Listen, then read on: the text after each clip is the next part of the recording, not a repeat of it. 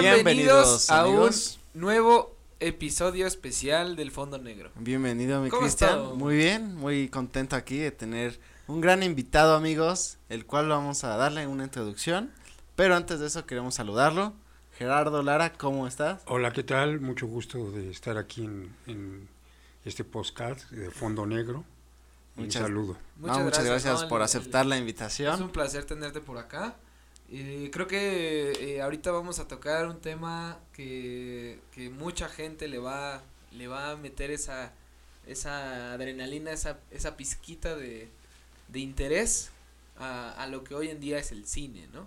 Claro que sí, porque nuestro invitado del día de hoy, que está aquí, Gerardo Lara, pues es un director de cine que tiene una gran trayectoria, eh, varios títulos, varias películas filmadas, algo muy interesante es que varias películas y bueno, tu ópera prima filmada en Toluca, ¿no? Eh, bueno, puedes decirnos un poco más sobre usted, este, su primer acercamiento como al cine, cómo empezó.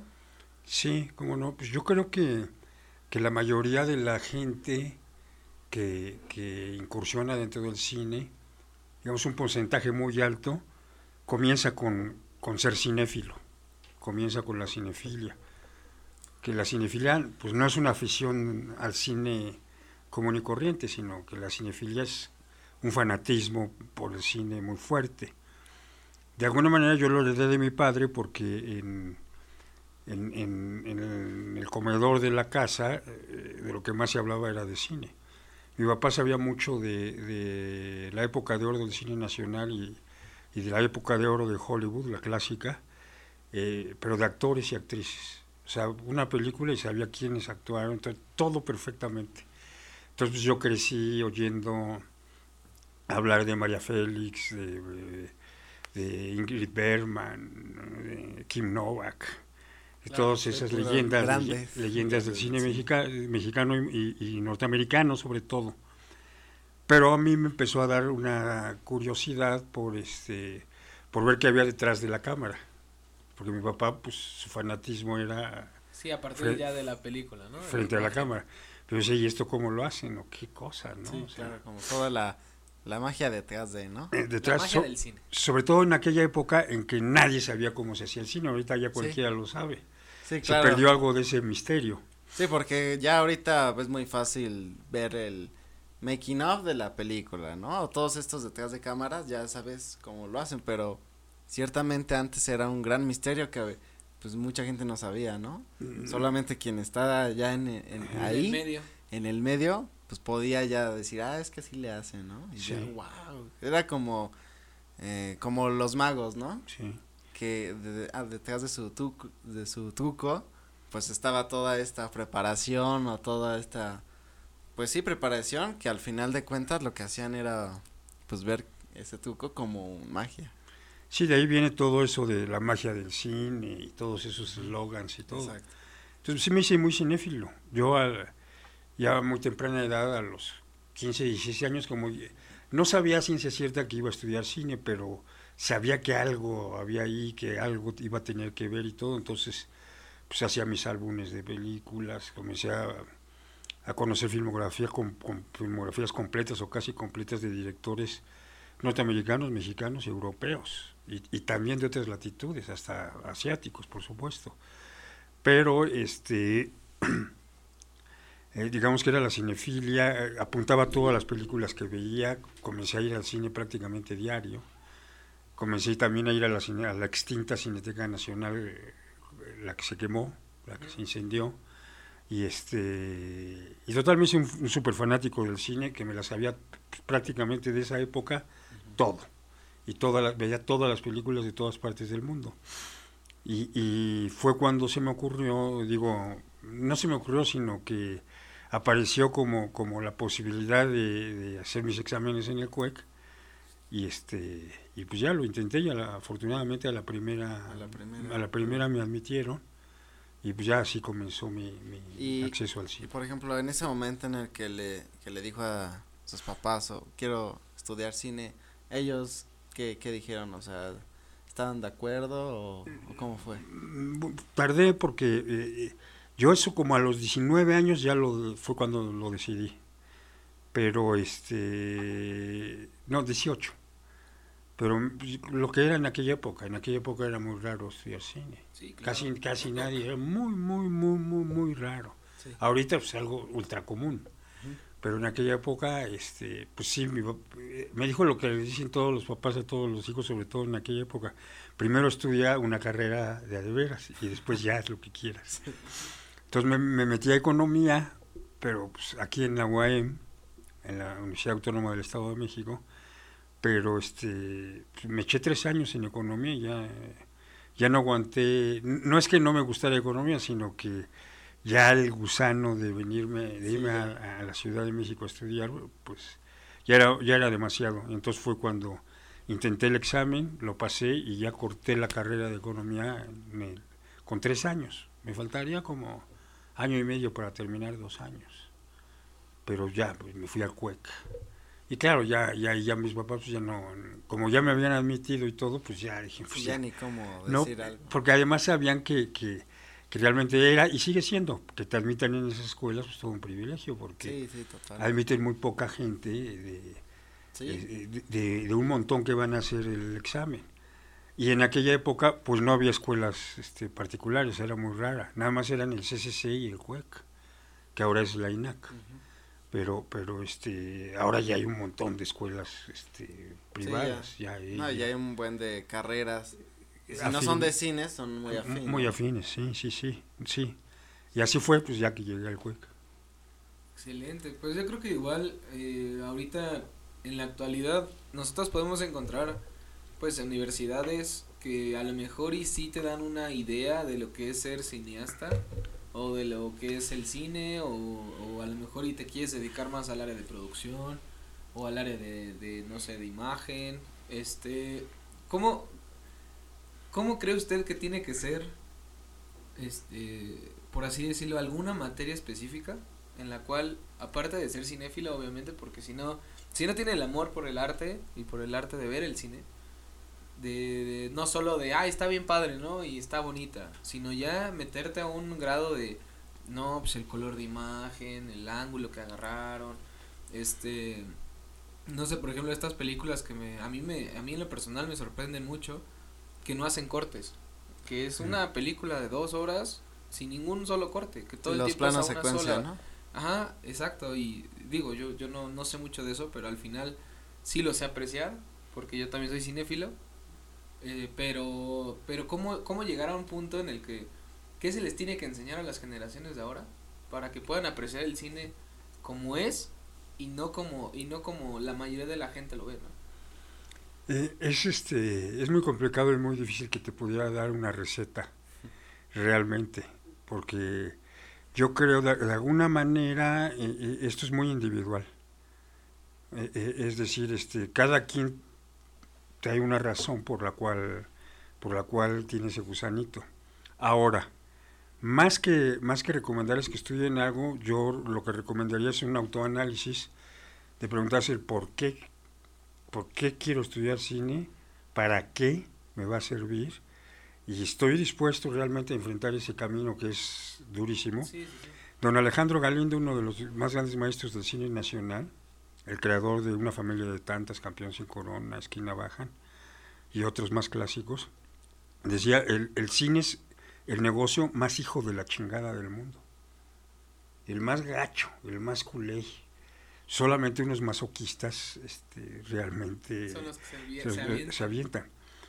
Solo que ahora se dio un fenómeno, se ha dado un, fenómeno muy particular, que muchos chavos quieren estudiar cine o porque quieren entrar a la alfombra roja con, con unas mujeres bellísimas, actrices o guapísimos chavos, este, a la alfombra roja del glamour.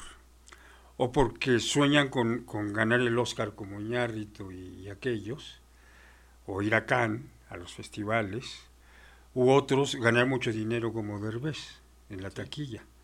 Entonces yo, yo a, quienes piensan eso les desaconsejaría estudiar cine, absolutamente, les diría no, no es para ti, porque ni vas a, la posibilidad de que seas un taquillero como Derbez es una en 100 mil millones. Sí, sí, son casos. Casos. Ahora, de que llegues a Cannes, de que llegues a Cannes, también. También, ¿no? Totalmente. De que, de que recibas el Oscar, también.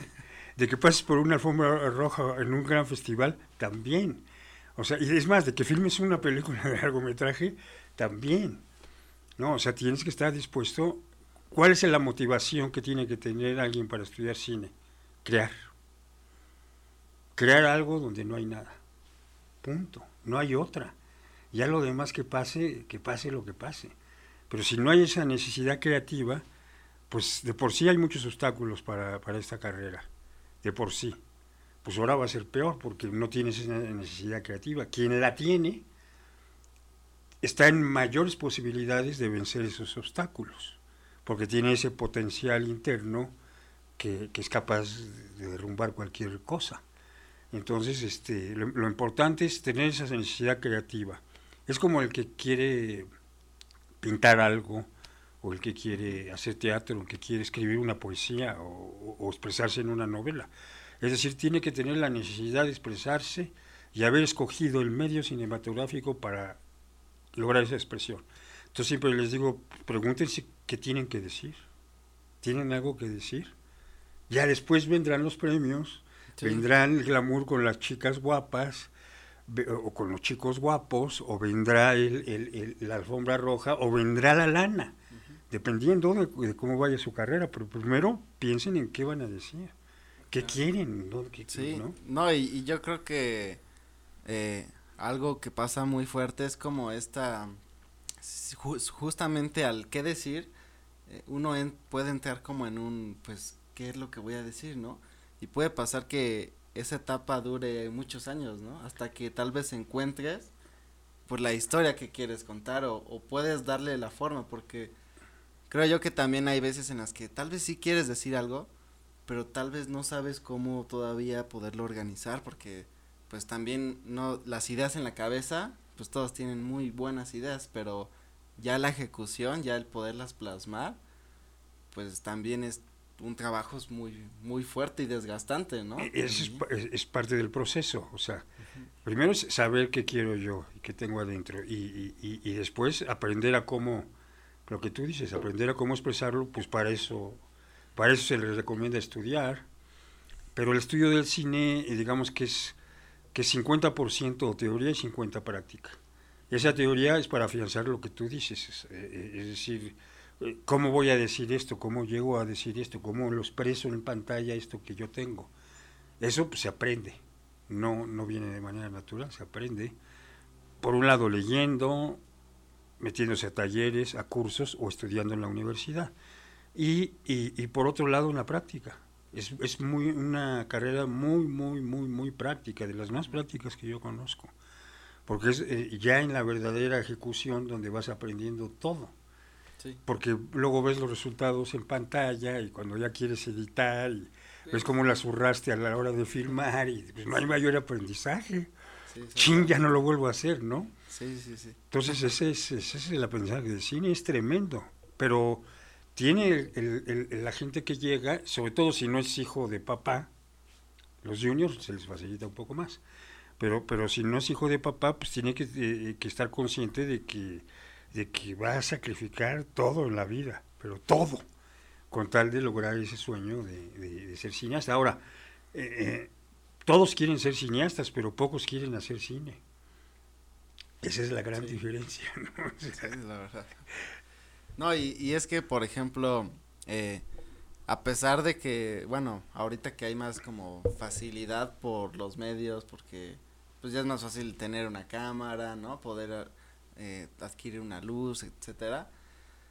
Aún así, eh, sí se, se ve y se nota que, que el, el que lo hace de, de corazón, ¿no? Porque no solamente hace uno, sino todo el tiempo está ahí y, y pese de las facilidades que hay de, de, tecnológicas, pues sigue siendo una minoría los que, como decía, logra eh, poder acabar o tan siquiera realizar un largometraje, ¿no? Sí, por lo menos eh, uno. O sea, porque pues, suena fácil una hora, ¿no? Decir una hora, pero lo que lleva a hacerlo es tremendamente Es súper es, desgastante tanto interno como físico, como pues quien te apoye la visión toda, toda la trayectoria, ¿no? Que no te dejen a medias o que no se vayan por una u otra razón, sino es una entrega que es como el, eh, como el precio a pagar por, por el tipo de vida que uno escoge, ¿no? Esa es como la, la, la cuestión. Sí, claro, y, y, un largometraje muchas veces implica más de un año de trabajo, año y medio o hasta dos, ya con toda la postproducción, ¿no? Sí.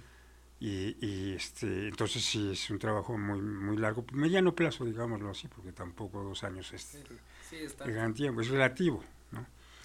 Pero eh, ahora que nombras la nueva tecnología, yo creo que eso es fabuloso, porque ahora cualquiera puede tener acceso. En, Metacine, nosotros formamos Metacine, que es, que es la compañía que presido, eh, porque este, consideramos que el cine está en un proceso de extinción, igual que el video, ya no existen, no existen materialmente. Ahora lo que existe se le llama la no cosa, o sea, no hay cosas, todo es virtual.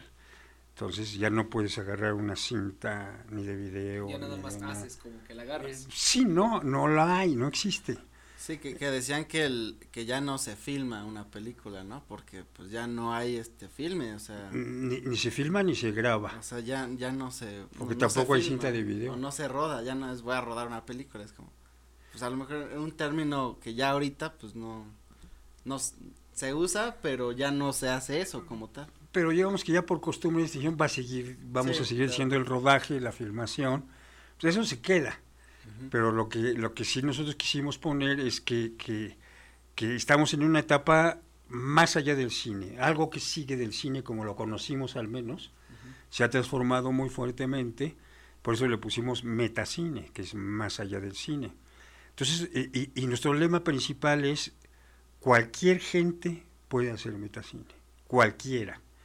Y de hecho han, debutado con nosotros este, desde chavos de, 16, 17 años en su primer corto a, mujeres y hombres de 60 que siempre tuvieron el gusano y, sí, o han, ganas o algo. tú que han escrito cuentos y tal, pero siempre tuvieron, se metieron a talleres y, y, pues decidieron hacer su corto y han debutado a los 60 años en su primer corto.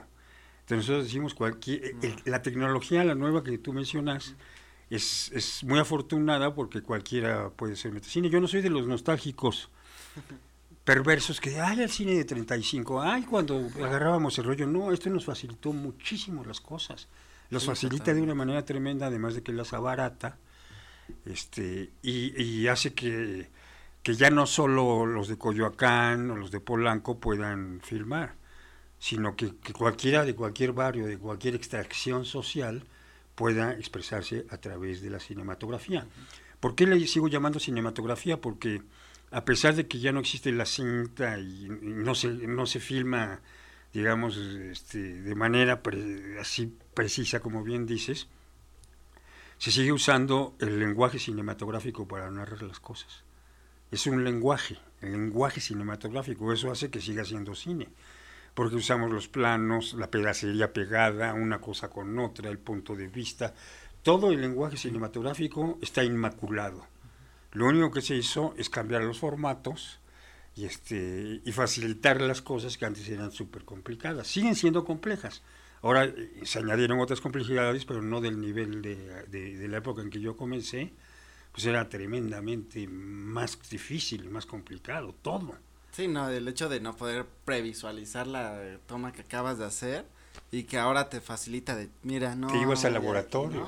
Sí, o sea, era de, ya quedó bien y si como que creíste que sí, pues ya todos confían en tu palabra. Y digo, ahora ya tienes la opción de, a ver, vamos a verla otra vez. No, ah, claro. ya ese hecho te puede salvar toda la película, ¿no? Hay muchas ventajas. Ahora, este, pues cada quien debe encaminarse conceptualmente en, lo que decíamos hace rato, algo que decir, etcétera, etcétera. Pero realmente cada cabeza es un mundo y yo pienso que, que, este, pues que todas las propuestas son válidas siempre y cuando sean, sean sinceras. Claro. ¿no? O sea, vengan de, una sinceridad y tal, Entonces es válido cualquier, cualquier cosa y hay público para, para todo tipo de cine, ¿no? Creo que a pesar, a pesar de que hoy en día ya vivimos una era del cine muy diferente a, a lo que era hace ya que, que habrá cambiado, hace 20, 30 años. Por ahí. Empezó como la, la era más digital, que pantalla verde, que animación. Eh, pero creo que igual eh, tener, tener este, este como interés por, por todavía querer hacer las cosas como, como en el viejo estilo, creo que es una muy buena maqueta o un muy buen esquema que te da ser un buen, un buen cineasta, porque hoy en día decirle a alguien así, imagínate que tienes algo en la mano y, yo pues lo pongo en digital, a tener algo tangible y que, y que ellos sepan cómo tiene que hacerlo, ¿no? Creo que ahorita no sé si, si realmente ocupen como, como un material o algo para, para simular que agarran algo, que, que de hecho creo que sí ya hay como, como diferentes cosas donde le ponen como puntos azules o puntos verdes para que siga una trayectoria, un movimiento, pero creo que es mucho más, bueno, a mí, a mi parecer, es mucho más fácil ahora imaginarte y hazle como que tienes algo y como que vuelas y que como haces. Antes que era como, pues hazle como puedas y con lo que te doy, ¿no? Eso creo que, creo que esta evolución al final te ayuda mucho a, a, si tú empezaste desde hace 30 años, creo que te ayuda mucho a visualizar lo que hoy en día es. No, como claro. parte digital. Sí, claro, y este, por supuesto que quienes tenemos la experiencia de, en ambos procesos, que digamos somos los de, los de la transición, porque a mí me toca esa transición muy directamente, este, pues sí tenemos una ventaja de haber conocido la, el, el sistema antiguo, el análogo. Es una gran ventaja, porque incluso para editar se nos facilitan las cosas mucho más, por los, los que usamos Moviola en alguna ocasión, ¿no? sí, sí se tiene otro estilo y todo. Pero realmente, este, en concreto, el, el proceso, la etapa y todo sigue siendo la misma. Igual tienes que tener una idea, esa idea la tienes que atrapar, esa idea la tienes que argumentar, ese argumento lo tienes que convertir en una escaleta, ese, tienes que hacer un guion cinematográfico, y de ese guion pues ya tienes que, hacer un, un breakdown, una preproducción, este y organizar un rodaje y luego pues una postproducción. Igualito todo es igual nada más que ahora las técnicas los formatos las formas cambiaron pero el procedimiento sigue siendo el mismo. Entonces la sinceridad el manejo del lenguaje y todo eso pues sigue siendo igual no hay no hay diferencia y, y cada vez la tecnología pues va se va acercando más a lo- todavía, no, todavía no llega igual a, lo que da el 35 milímetros. Da todavía un poco más, más profundidad de campo, por ejemplo, 35 milímetros, pero este, ya se está acercando. Ya, ya prácticamente ya no hay extrañamiento del 35. Entonces, este, eh, yo creo que no hay crítica de- al decir, este, pues, ay, esto es de la era digital y no, al contrario. Yo, yo pienso que hay que adaptarse a, la- a las nuevas tecnologías. Por eso en Metacine hay muchos chavos de su edad que, este, que son los que saben las técnicas y tal y tal. Si no, imagínate, si estuviera yo muy retrasado, Sí, todavía, no. todavía querría filmar en 35 y todo, pero pues no. Entonces, este, creo que es un- una gran fortuna vivir esta transición. Me Sí. parece muy bien. Y algo muy interesante es cómo, cómo menciona sobre adaptarse a las tecnologías, porque pues hace 10 años no se pensaba que un celular iba a dar la calidad de una cámara casi de cine, ¿no? Y, y es una, por ejemplo, esa sí es transición para lo mejor de nosotros, de ver que era una cámara y ahorita un celular sí te da la, pues sí te da la potencia de, de ya grabar una película, un cortometraje, o ya hasta lo han hecho, ya hay varias películas hechas. Entonces, pues ya no es como aferrarte, no, yo quiero la cámara de cine, ¿no? Ya es, pues a- aferrarte pero a la idea que quieres, tal vez, y no tanto al con qué lo vas a grabar, porque eso va a cambiar, ¿no? Puede Totalmente. cambiar incluso a la mera hora, que, que se descomponga o que alguien trajo un mejor equipo, pero adaptarse a las nuevas tecnologías también permite incluso hasta poder generar más, ¿no? Incluso podía, podía haber ese que te permita pues ya no a lo mejor solamente hacer una obra que querías, ¿no? A lo mejor ya puedes incluso hacer la, la otra que habías pensado, ya te permite poder generar un poco más que solamente una obra o adaptarte mejor para poder generar más más ideas, más proyectos. Sí, eh, eh, tienes razón, la cámara ya no es el problema. Ya no es el problema. Si un celular fregón tiene toda la calidad y todo para poder este exhibirse, digamos, llegar a un DCP final y exhibirlo en pantalla grande, pues no hay ningún problema. O sea, el problema sigue siendo el guion, o sea, el punto de partida de todo. Ese es el gran problema, de, de, y ese es el gran problema del cine mexicano. O sea, tecnología hay, y muy buena, y fotógrafos hay buenísimos, pero los contenidos este, generalmente dejan mucho que desear, porque no hay un trabajo de guion muy tan de fondo, sino generalmente se filma con, un primer tratamiento, no bien acabado, no trabajado el guion como es debido, también por falta de dinero, porque pues, es una industria muy frágil la es más, es una semi-industria, le digo yo, la, a, la, del cine mexicano. Es una semi-industria porque pues, son muy pocos los que viven realmente del cine industrial en México. son muy Derbez y otros 10, ¿no? Pero, pero realmente no, no hay más.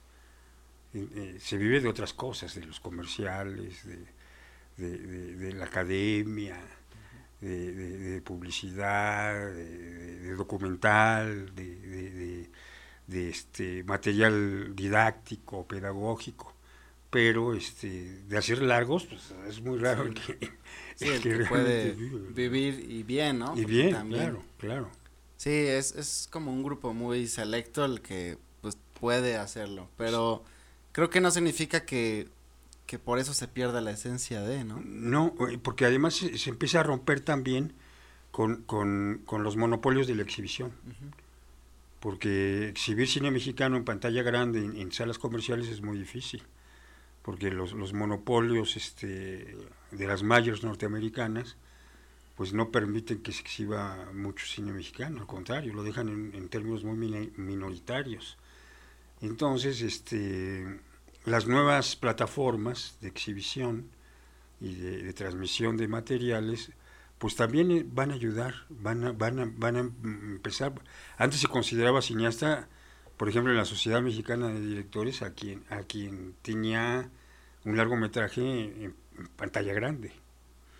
Ahora si haces un largometraje como Roma, que fue hecho para estrenarse en streaming, no fue hecho para estrenarse en pantalla grande. fue hecho para estrenarse en Netflix. Y este, pues ni modo que no lo consideres cine y cineasta, pues Nada más que ya son otras las formas de exhibición, otras las formas de, llegar al público. Y creo que esto se va a ir afinando cada vez más, hasta lograr que, que, romper ese monopolio de la pantalla grande. Yo creo que la pantalla grande va a subsistir como un privilegio este, que no hay que dejar, pero obviamente cada vez va a ser más minoritario, como lo vemos ahora. En, las salas de, de Cinépolis y todas esas, pasan la misma película en 50 salas, pues ¿qué, es eso?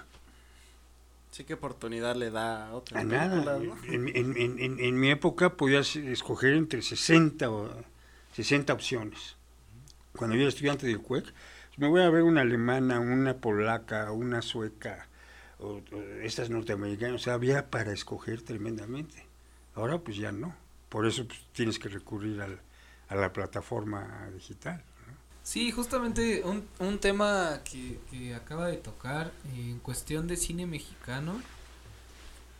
Realmente nosotros al menos crecimos con un cine mexicano, eh, bueno, en este caso de, de, mis padres, fue más como este Pedro Infante, este, que era ya, o sea, un cine que, que hoy en día uno ve desde blanco y negro hasta ya cuando empezó el color, pero tenía todavía un trasfondo, traía una historia, como, como, como usted dice, que hoy en día ya les falta eso, pero creo que es más por la parte de que ahora lo quieren hacer más comercial, como algo vendible, algo como, eh, no sé, eh, por ejemplo, que están haciendo muchas adaptaciones ahora de, de películas gringas y las trans, ahora las transforman a, a actores mexicanos. Pero la gente que realmente es cinéfila y que ya vio esas películas y de repente ve la misma película pero ahora en mexicano, mucha gente realmente les gusta por el idioma, porque el, el mexicano como tal, mexicano mexicano, de, de, del centro de México por así decirlo, pues le encanta las groserías, le encanta todos los modismos y se sienten identificados y dicen, ah, pues está súper padre, porque me gusta, ¿no? Pero realmente tener una historia copiada, al menos en mi perspectiva, hace que, que el cine mexicano siga, siga como en decadencia de que ya no puede hacer cosas nuevas, porque realmente como ahorita todo el cine está centrado en películas gringas que, oye, no, es que acaban de hacer esta y esta ganó muchísimo, vamos a hacer una adaptación ahora con cine mexicano. Entonces creo que se ha perdido mucho esta, esta idea de lo que era el cine mexicano de antes que son unas peliculazas, o sea, realmente uno tiene historia, eh, la verdad es que las disfruta mucho uno, pero ahora tener esta parte de copiar películas americanas para, o sea, como transformarlas a mexicana, pues ya se me hace hasta una falta de respeto, como una grosería, porque estás diciendo que los mexicanos entonces no pueden hacer una película bien, o que no pueden hacer algo nuevo. Y, y que el público mexicano es medio estúpido. Eso es lo que creen quienes hacen esas películas.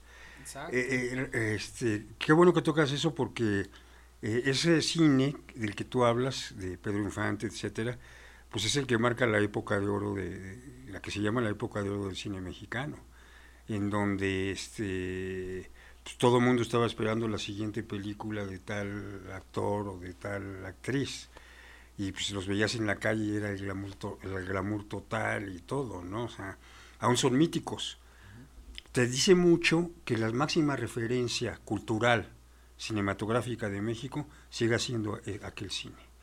Que digas, ¿qué es México? Pues es el Indio Fernández, es Alejandro Galindo, es Roberto Gabaldón, son aquellos cineastas.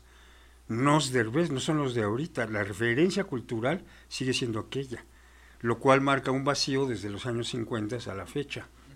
En los 70 hubo una especie como de renacimiento, hubo una luz que luego se apagó cuando, cuando llegaron Fons, Casals, Ripstein, que hicieron películas con un sentido social, que como Canoa, como, como las películas de Fons de los albañiles, o Fue Esperanza y Caridad, eh, que, que, tenían trascendencia social, eh, o Chinchinete por ocho de Retes, que, este, que sí atacaba la conciencia de las masas y hablaba de la cultura mexicana.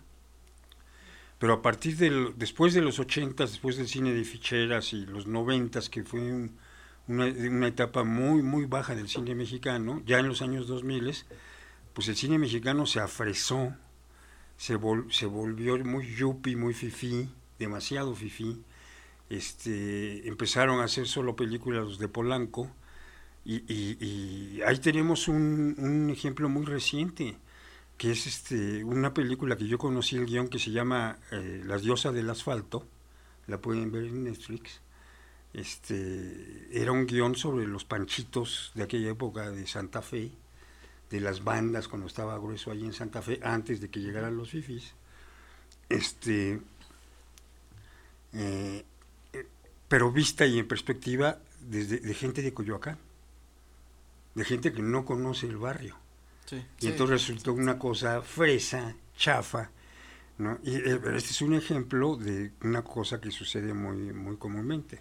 Y la otra, la que tú tocas, es importantísima porque eh, las grandes productoras, entre comillas, este, de México, eh, es lo que hacen, plagian, porque no adaptan, sino son plagios porque ni siquiera pagan los derechos, las disfrazan con ciertas cosas y todo, pero los, el argumento central sigue siendo el mismo de estas comedias de éxito que, de las que tú hablas. No nada más gringas. No te manches Frida es un plagio de una película alemana. No gringa, alemana, de éxito. Este, este, si yo fuera tú, es una adaptación de una, perdón, un plagio de, un, de, de una comedia brasileña también súper exitosa. Y que además yo conocí el guion mexicano y, este, y estaba sacado, copiado exactamente igual nada más cambiados, como bien dicen los modismos, este... Sí, con modismos de aquí. De aquí. pero todo era igual, hasta, hasta los movimientos de los personajes, todo, todo, nada cambió, ¿no? Bueno, nosotros los nobles es un gran ejemplo, es una copia burda, muy burda, del de, Gran Calavera, de, de, don Luis Buñuel. Y de ahí para real, todas las, todas las que tú me digas prácticamente que, que, han tenido cierto éxito, las de Derbez todas son copias de, de comedias argentinas, comedias colombianas, o sea, no tienen una sola cosa original, ¿no? Entonces gente, como te dije, que está de un lado del cine, que nada más lo hace para ganar lana, que no le importa ni la creatividad ni la trascendencia, que desprecia al público mexicano de tal manera, pues que, que, que, le pone la película brasileña de éxito como si fuera original en un engañabobos. Esa, esa es la verdad. Entonces, y entonces los chavos nacen con eso. O la otra, dicen yo voy a ser como Cuarón espérate, ¿tienes lana? Porque pues, todos los que han filmado en Hollywood es porque nacieron ricos. No hay uno solo que se haya no hay uno solo que se haya ido a filmar a Hollywood que sea de origen humilde. Ni uno solo mexicano. Ni un solo mexicano. Todos son de cuna de lana. Entonces, esa es la gran facilidad que se tiene cuando se tiene dinero. Pero no hacen cine mexicano, hacen cine gringo, que es muy distinto. Yo, yo tengo una duda, Gerardo. Eh, a mí me llama mucho la atención eh, Un Año Perdido. Eh, ¿Cómo que, que, nos hablas un poco de, de tu ópera prima? Pero, ¿cómo fue el proceso de esa película? Es decir, ahora que mencionas eh, toda esta época del cine en donde, pues sí era muy eh, social, ¿no? Se, podíamos ver lo que ocurría en esos momentos, este, lo que vivían los, los estudiantes, eh, muchas historias reales en las cuales eran afectadas por decisiones de arriba, ¿no? De, del gobierno, cómo les cambiaba su vida y cómo ellos pues actuaban ante eso, ¿no? Y, y en este actuar pues se veía la rebeldía de los jóvenes, este, el crecimiento, ¿no? También de los personajes, veíamos un antes y un después de dichos sucesos. Pero, ¿cómo en esa, en tu película, ¿Cómo fue todo este acercamiento? Pues, este, ¿cómo te? Eh, la película está llena de, de cosas que yo viví o, o atestigué o me contaron en mi época preparatoriana, cuando fue la huelga de la Universidad Autónoma del Estado de México del 76, que fue una huelga muy importante, muy larga, donde hubo represiones, hubo... No llegó al grado del 68, pero es casi nuestro 68 toluqueño, casi, porque, porque sí hubo porros, hubo trancazos, hubo una huelga muy larga que duró meses, creo que hasta un año, y este se logró tumbar al, rector, hubo manifestaciones que nunca se habían visto en Toluca, manifestaciones muy grandes y muy combativas. Entonces yo había vivido todo eso, pero también rodeado de anécdotas este, preparatorianas. Todas eh, las dos chicas que son Escanda y Vanessa Bauche, pues son como, como una mezcla ambos personajes de diferentes amigas de la prepa. Los sucesos de alguna manera los viví, alguna vez le regalamos una rata muerta al maestro que, que más nos chocaba. Este, igual espiábamos en el baño de mujeres. Este, aquí lo cambio, aquí las mujeres son las que espían en el de hombres ¿verdad? Este, son sucesos así como que eh, sacados, anecdóticos, sacados de la vida real, convertidos en, un drama cinematográfico, pero que, que, más bien lo que tratan de, eh, eh, de, retratar es el fin de una época y el inicio de otra. Es un poco lo que trae ahí de fondo un año perdido. Y, y, y, eso se refleja también en la transformación de la ciudad. Es una cosa que ha sido un tema muy, también lo toco en La Aldehuela, mi otro largometraje que tengo, La Aldehuela, Historia de un Gran Amor, también toco esa transformación que ha sufrido la ciudad a través de los años, que de ser una ciudad con ciertos edificios, cierto encanto, cierto acá, se volvió una ciudad grisácea, chafona, en base a tirar las cosas históricas, como el cine Coliseo, que era un, cine art y que, y que por los intereses comerciales chafas, este, nos pusieron a esa abominable Plaza González Arratia, digo. al, cine Coliseo, por favor. Entonces, este, eso fue un año perdido. Y fue un guion que, que, que yo ya tenía y el cine, digamos que me aprobó en primera instancia el guion, pero me pidió un nuevo tratamiento. Y entonces este, llamé a un co-guionista que es muy amigo mío, que es este Patricio Rufo, y, ya entre los dos hicimos el guion, eh, que por cierto fue rechazado en su, en su momento, dijeron ah, siempre, que dice mi mamá que siempre no. ¿Cómo cree? Y, y que eso, o sea, fue, usted mandó el guion y en ese momento había un consejo como que sí pero a lo mejor no, no. Eh, eh, lo mandé de cuenta en primer tratamiento donde te daban una lana o te dan todavía para para retrabajar el guion okay. y, entonces ya ya pues ah, lo retrabajamos contraté a Patricio este ya presentamos el guion a consejo consultivo y dijeron que no cosa muy muy muy, muy rara y entonces Fui a ver a José María Espinaza, un gran, gran intelectual mexicano, articulista, conocedor de muchas materias, que era el director de la jornada semanal en esa época. Y yo escribí una carta pues, haciendo pedazos al IMCINE.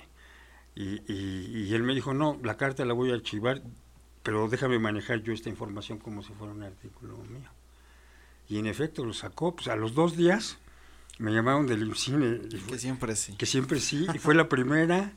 Eh, eh, eh, no sé si haya habido otra, pero al menos fue, fue la primera decisión que se revirtió dentro del cine. No sé si haya habido otra, pero no lo sé, a ciencia cierta. Pero de que fue la primera, eso sí, seguro. En, en esos momentos, ¿ya había terminado de estudiar o estaba finalizando? No, no, ya, ya, ya, ya tenía más de cuenta, ya tenía fácil como seis años de, haber salido de la escuela. Había realizado otras cosas, no nada más en la escuela, ya había hecho un, documental que se llama Round de Sombra, que es este documental corto, medio, que dura 26 minutos, está en, en, en, filming latino, lo pueden ver, es Round de Sombra, que es sobre la historia de un boxeador y tal. Pero en ese momento me dijeron, cuando se revirtió la decisión de un año perdido, e, era este agosto. Y me dijeron, pero tienes hasta octubre para levantar el proyecto o se te retira la lana. Entonces imagínense, dos meses, y no lo pongo como texto de nada, pero, pero nada más como ejemplo de cómo se las gastaba el cine y se las sigue gastando de alguna manera, no ha cambiado mucho. Entonces, este, esa es la historia y logramos hacer la película, pues sí, contra viento y marea. Y realmente, eh, ¿cuál podrías considerar tú que fue como el primer logro, el, el salto a, a esta carrera ya cineasta, en la cual ya te considerabas a ti mismo cineasta, ¿sabes? Es porque digo, al final lo estudiaste, tienes la pasión desde, desde muy chico, pero debe, debe, debe haber algo, como cualquier proyecto, como cualquier carrera, creo que cuando logras algo y logras un objetivo en común, es cuando uno dice, estoy voy por el buen camino, ¿no? Estoy haciendo las cosas bien. Mm, mm, no sé si más temprano, pero tengo una fecha que, que sí podía ser la... A lo mejor es antes, pero, pero donde ya me, me sentí consolidado internamente, un sentimiento interno, estás hablando, este, fue cuando, cuando el Che del Calvario, un, un mediometraje que tengo, que también está en YouTube, que es la historia de Ernesto Barrera, un boxeador toluqueño que fue campeón de peso mosca nacional a los 16 años de edad y terminó en desgracia alcohólica como un T por ocho ahí en las calles. Entonces yo antes de que muriera, de hecho murió cuando estaba yo editando la película. Hice un seguimiento, entonces hicimos un, un, una docuficción. Ahorita está muy de moda la docuficción, pero este, este trabajo lo realicé yo en 1983. Entonces yo ahí ya, siempre la docuficción ha sido una de mis, o sea, más bien reducir, reducir las diferencias entre documental y ficción es una de las, de los postulados de Betacine. O sea, fundir las diferencias. No hay diferencia entre documental y ficción para nosotros. Entonces, eh, eh, ahí digamos que en el Cheque el primer ensayo, eh, una película de época, porque todo sucede en los 60 conté con el apoyo de la compañía universitaria de teatro que lo dirigía el, fallecido Esbon Gamaliel, eh, y, con sus actores, todos actorazos extraordinarios, etcétera, y, sus vestuarios que tenía en la compañía de teatro, y más toda una banda que yo traía de cuates míos que, que, eran cinéfilos, amantes y todo, entonces se juntaron todas esas experiencias y este logramos hacer la película eh, en blanco y negro, por cierto, cuando ya se filmaba colores, pero como era de época, nosotros dijimos blanco y negro. Y, y, este, y de pronto es invitada al Festival de Oberhausen en Alemania, que es un festival de cortometraje famoso, cortometraje y mediometraje. Y, este, y ahí, fue en ese momento. Cuando fui a Alemania eh, y después a Gotemburgo, o sea, fue invitado, tuvo una seguidilla de festivales muy buenos ese, ese corto, el Shade de Calvario. Digamos que ahí yo dije, pues sí, sí va en serio esto, ¿no? Y ya después ya hice El Diamante, que es otro, otro mediometraje, también en blanco y negro, también en Toluca, con las mismas gentes, nada más los personajes principales, los protagonistas sí cambiaron, los actores, pero la gente que hizo el crew general, este, tanto técnico como creativo, fue el mismo. Y, y, muchos de los actores y actrices y los actores, pues este, también, menos los protagonistas. Entonces, este, pues ya se fue con, con, esos dos mediometrajes pues se consolidó muchísima la cosa. Ya después vinieron otras cosas como, como Lili, que es, que es mi primera experiencia en 35, que es un cortometraje que está dentro de un largo, que son cuatro, cuatro historias. Ahí debutó Mariano Varo, Rafael Montero, Ramón Cervantes y yo, como, como digamos, en, en un largometraje de 35 con mi corto Lili. Digamos que ese fue todo el proceso, pero, pero cuando sentí que la cosa iba, que, que iba más allá de lo que yo había pensado, fue con esta, con el cheque del Calvario. Sí, y algo también muy, pues, interesante fue que justamente el reparto de Año Perdido, bueno, a los años después, pues fue, ahora son como, pues muy sonados, ¿no? Un ícono también del, del cine, o sea, digo, en esta época yo creo que también pues todos iban como empezando, todavía no era, no había explotado tanto, ¿no? Su, la carrera de todos y a los pocos años pues explota, ¿no? E, es algo muy curioso. E, e, es el primer protagónico de, de Thierry Scanda y de Vanessa Bauchi. Ya habían hecho algunas cositas en cortos y eso. Y, y, alguna de ellas había tenido una aparición muy breve en algún largo pero son, es su primer protagónico de ambas. Entonces, este, y sí, después de eso sus carreras saltaron, cada una por distintos caminos, pero sí se consolidaron fuertemente. Una en la televisión, que es Tiare, y la otra en el cine, que es, que es Vanessa. ¿no? Y bueno, está Marco Muñoz, que pues, sí, tuvo una carrera ahí más o menos decente, y, este, y muchos de Toluca, bueno, también está Bruno, Bruno en la película y que después hizo una carrera muy grande. Este, pero, pero también están los mismos que me, me habían acompañado en mis cortometrajes anteriores. O sea, muchos, los mismos. Y amigos y camaradas. Que, que, hace no mucho creo que eh, hiciste una... Eh, como que juntaste a todos, ¿no? Y proyectaste, creo que en la cineteca, de nuevo la película, algo así fue, ¿no? y, sí, ah, bueno, eh, en el aniversario de, de, que fue creada, se exhibió tanto en la Cineteca Nacional como en la Mexiquense. Hubo dos exhibiciones muy fuertes, de un año perdido, muy exitosas. Y, este, y bueno, en la Mexiquense hicimos hace poco la, la muestra de Metacine, donde pasamos treinta y tantos cortometrajes. Y tal.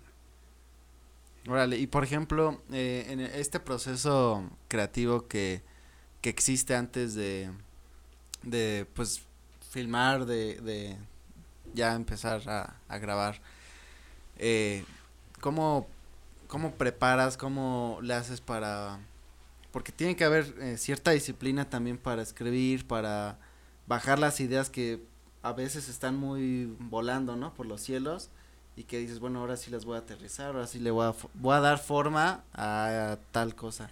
Eh, ¿Cómo le haces o qué, qué, proceso llevas para hacerlo? Pues mira, yo creo que hay unos procedimientos que son generales a todo el mundo, eh, pero no son esquemáticos porque también existe eh, la parte en donde cada quien encuentra su propio método. Es algo así muy curioso. O sea, hay, hay, cosas que, por ejemplo, hacer un argumento, pues eso es para todo el mundo. ¿Cómo vas a pasar a hacer una escaleta si no tienes un argumento? Es más, si no tienes una idea no puede ser un argumento, y así. Y, y, y, y, no puedes hacer el guion si no tienes una escaleta, porque vas a hacer 10 veces el trabajo. Y ya teniendo el guion, pues tienes que hacer por lo menos dos o tres tratamientos hasta que ya sientas fuerte, que ya no hay nada incoherente, que todo, que digamos la lógica interna de tu guion fluye. No, no la lógica de la vida real ni cualquier otra lógica, la de tu guion. Entonces lo primero es eso, construir tu lógica interna. En, ese sentido, Truffaut, sigo mucho los principios de Truffaut, que él decía que, que eh, existe la idea, pero ya que haces tu argumento, la idea muera. El argumento mata a la idea. Ya que haces tu, tu escaleta, mata al argumento. Ya el argumento está contenido adentro, pero ya no existe. Eh, cuando haces el guion, matas a la escaleta. Ya no existe la escaleta, es el guion. Cuando ruedas ese guion, matas el guion. Ya no existe. Y cuando montas la película, matas al rodaje. Y ya no existe. Y ya cuando el público ve la película, mata todo, porque pues, cada cabeza es un mundo e interpreta lo que le estás ofreciendo a, su manera muy personal. Entonces, eh, atiende mucho ese proceso, entonces no me caso con nada. Porque además sé que, el proceso del, guion es una hipótesis. Eh, aquel, aquel que se enoja, guionista, que dice, ay, es que ese director echó a perder mi guion, no tiene ni la menor idea de cuál es la naturaleza del medio, del cine. El guion, el guion es un, un, animal vivo que se va a transformar y que, y que este, como decía, nunca es definitivo hasta que se filma. No puede ser nada definitivo hasta que se...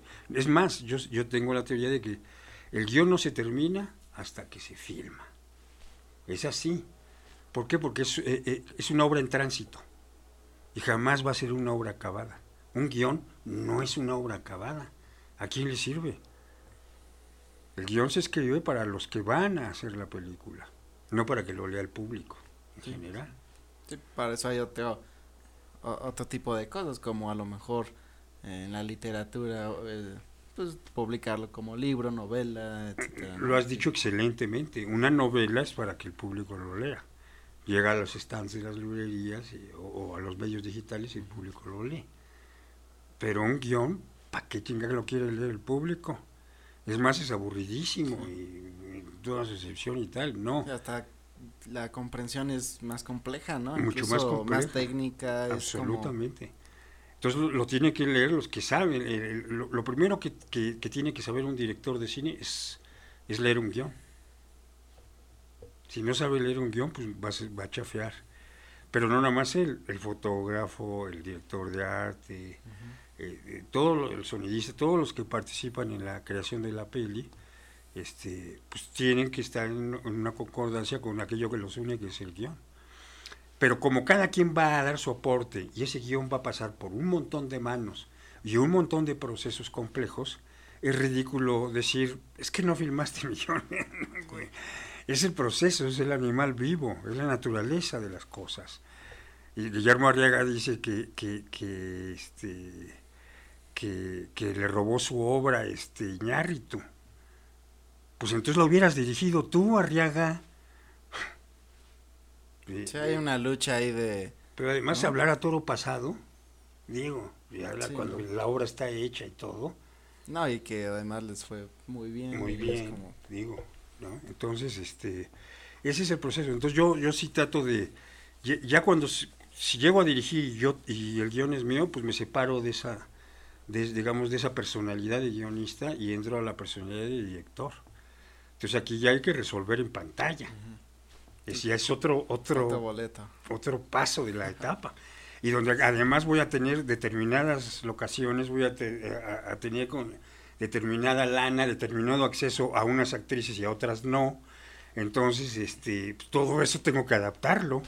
eh, ¿cómo, ¿cómo ha sido esta, esta transición de, de haber hecho estos largometrajes, cortometrajes, mediometrajes a lo largo de una carrera larguísima y, y ahora que eh, no sé cómo explicarlo eh, ¿cómo, ¿cómo, está trabajando en este momento ahorita que hay, hay algo nuevo que, que esté por, por hacer por sacar que supongo que eh, a, a, pesar de, del tiempo que se necesita para hacer algo hoy en día que antes normalmente uno escribía eh, no sé algún guion o escribía eh, las escenas de una película lo que sea y, a veces hasta se aventaban así no sin, sin más yo lo escribí y eso es lo que quiero grabar y vamos no y ahora que ya es un poquito más de estudio, que ya es un poquito más de a ver qué, qué le interesa a la gente, cómo voy a expresar lo que estoy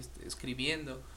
¿Cómo, ¿Cómo ha sido esta transición? ¿Qué, qué es lo que qué es lo que le depara a Gerardo Lara en estos próximos estos próximos años? Yo creo que eh, la perspectiva es, es muy buena. Digo, si, si este, sobrevivimos a la pandemia y a otras cosas, ¿verdad? Primero Dios. Este, son buenas porque hemos formado la compañía de Metacine Creaciones que va más allá de una compañía, sino que estamos formando a nuevas generaciones de cineastas. Eso no implica que sean todos jóvenes, sino, de, como ya lo dije, de una generación de cineastas de diferentes edades y de múltiples perspectivas. Entonces, eh, ahorita estamos preparando un, un guion de largometraje. Bueno, ya el guion ya está listo, yo lo escribí, se llama, voy a adelantarles el nombre, se llama El Lobo de San Jerónimo, va a ser filmada aquí en Metepec. Y este mmm, la va a dirigir, va a ser la ópera prima en largometraje de Lisandro Solís, que es mi socio en Metacine, y, y yo la voy a producir junto con Apocalyptic eh, Producciones. Eh, eh, ese es una, uno de los trabajos que vamos ya a impulsar este, a, desde principios de año, ya desde ahorita lo estamos ya fortificando, más viene la muestra 1 de, de, Metacine, la muestra que hubo en mayo fue la muestra 0. Okay. Y entonces tenemos ahorita, en, en, en, postproducción tenemos, creo que son 6 o 7 cortos, más otro que se va a filmar en enero, más otras tres cosas de mediometraje que ya tenemos en perspectiva, una de las cuales yo voy a dirigir, que son tres mediometrajes que van a formar un, un largo, yo voy a dirigir uno de ellos. Básicamente son los proyectos este, a nivel de filmación. Ahora, a nivel de formación, pues vamos a ampliar nuestros talleres eh, de una manera exponencial el año que entra. Y, este, y vamos a tratar de, tanto la muestra cero como la muestra 1, pues hacerlas itinerantes y poder acceder a más espacios. Ya en el año antepasado, previo a la pandemia, eh, hicimos una, una, un, un, una, pequeña exhibición, fueron creo que 10 o 11 cortos en la Cineteca Nacional de Metacine. Entonces empezamos a dar un paso más eh, de hacer un, una muestra de varios días también en la Cineteca Nacional, no nada más en la mexiquense, en ambas. Uh -huh y darle un carácter itinerante que pueda ir a otras partes de la provincia mexicana. ¿no? Entonces, esas son, son las perspectivas y hacer ese largo este, que te digo que acabo de escribir el, el guion. Digamos que eso es lo central. Excelente. Aparte de que hay otros proyectos por ahí de todo, de, de todo, de todo tipo de todo. Yo tengo escritos 14 guiones de largometraje que puedo considerar terminados, más otras ideas sueltas y que andan por ahí no acabados, pero así terminados, terminados, que podrían estar listos para filmarse, tengo 14. Entonces también voy a presentar en diversas instancias uno que otro, a ver cuál es chicle y pega, este, y sas, o sea, combatir, vamos a seguir combatiendo fuerte, desde una perspectiva más consolidada, puesto que ya hicimos nuestra muestra 1, etcétera, ya Metacine tiene un nombre, y, y obviamente vamos a meter al Focine, que sustituyó al Fidecine, este, pues uno o un par de proyectos. También en documental también traigo uno muy fuerte que es sobre, sobre discapacidad, pero es un documental ficción que, que va a ser toda una sorpresa. ¿No? Ya, ya en, en, una nueva oportunidad que ya esté más cerca les hablaré más sobre ese proyecto. Claro, ese va a ser, sí. es, es, un largo documental que yo voy a, yo voy a dirigir. No, pues está súper, súper bien y, y bueno, también eh, vamos a dejar por aquí las redes de Metacine para que la gente que esté interesada pues vaya a ver y, pregunte, mande mensaje y ya pues conozca los talleres, todo lo que ofrece, ¿no? Sí. Sí, también vamos a anexar eh, sus redes sociales, este, para que conozcan, este, ahora sí que cualquier cosa que que le, que le sigan ahí la, este, sí, que, que, lo sigan, que, que todo lo que vaya subiendo, este, ellos estén enterados. Sí. Eh, no queda yo creo más que agradecerle por, por haber estado aquí, es, es un honor y un placer eh, haberlo, haberlo tenido por acá. Eh, yo creo que vamos a dejarles a los fonditos la oportunidad de que le puedan preguntar algo y cualquier cosa que, que tengan duda este desde su trayectoria hasta a lo mejor un consejo este de de esta de estas nuevas generaciones no que quieren ser cineastas. Digo que ya, ya viendo este, este video, obviamente van a saber que Metacine es una, es una de las compañías, si no es que la más grande, en, esta, en esta formación, pero también siento que es de la forma más profesional, porque eh, muchas, muchas compañías, puede haber muchísimas compañías, como lo mencionó, pero yo creo que muy pocas están basadas eh, con un estudio eh, como la vieja escuela. Como con principios, este, que no se salen solamente de, pues inscríbete y a ver cuándo, entre más alumnos mejor, sino más bien entre más puedan eh, expresar lo que, lo que quieren o encontrar cuál es eh, su punto exacto. Sí, encontrar cineastas de corazón, ¿no? Que exacto, buscar verdades, sinceridades desde la perspectiva personal del cineasta, ¿no? a lo mejor lo que es verdad para ti no es para otros, pero tú tienes que expresar la tuya. Y bueno, no somos los únicos, eh, tienes mucha razón, hay, hay, eh, hay muchos cineastas que están surgiendo en, en, en, todo el país y en particular hablando de la ciudad de, Toluca, hay mucha gente ya inquieta aquí, muchos, muchos, muchos, muchos. Hay una escuela de cine, eh, de la UAM, más otras privadas. Este, entonces sí, sí de, eh, de, la cantidad tiene que surgir la calidad. Eso siempre. Si hay 10, es más fácil que surja una buena a que si hay 3. Ahora, si hay 100, pues pueden surgir 5 buenas. Entonces, este, nosotros estamos abiertos a todo el mundo. No hay nada de que si piensas esto o piensas lo otro. No, no, no. Esto es cine y, es lo que queremos hacer. No, y algo que me llama mucho la atención eh, es que eh, pues usted desde el principio ha sido muy aferrado y ha eh, mostrado, por ejemplo, en sus historias, muestra la ciudad, ¿no? Toluca, que pues si tú ves, o sea, no se ven muchas películas, ¿no? Y cuando dicen se filmó en Toluca, ni siquiera aparece porque pues son planos en donde no muestran como tal la ciudad, no muestran lo que hay. Pero en su filmografía eh, sí vemos, conocemos la, eh, la ciudad, yo, yo conocí la ciudad de Toluca en el sentido de cómo era antes, con la película, por ejemplo, La Aldehuela. Ahí, ahí veía la ciudad y decía, órale, ¿a poco así se veía antes, no? Y es que el cine no solamente es para expresar, digo, también educa, ¿no? También enseña. Este, y pues, también historia. Voces, muchas cosas, la historia, cómo era antes, ¿no? Porque pues a lo largo de los años va cambiando la, la ciudad, se va, va en transformación y luego lo ves en, en, película y dices, órale, o sea, sí te sorprende mucho, ¿no?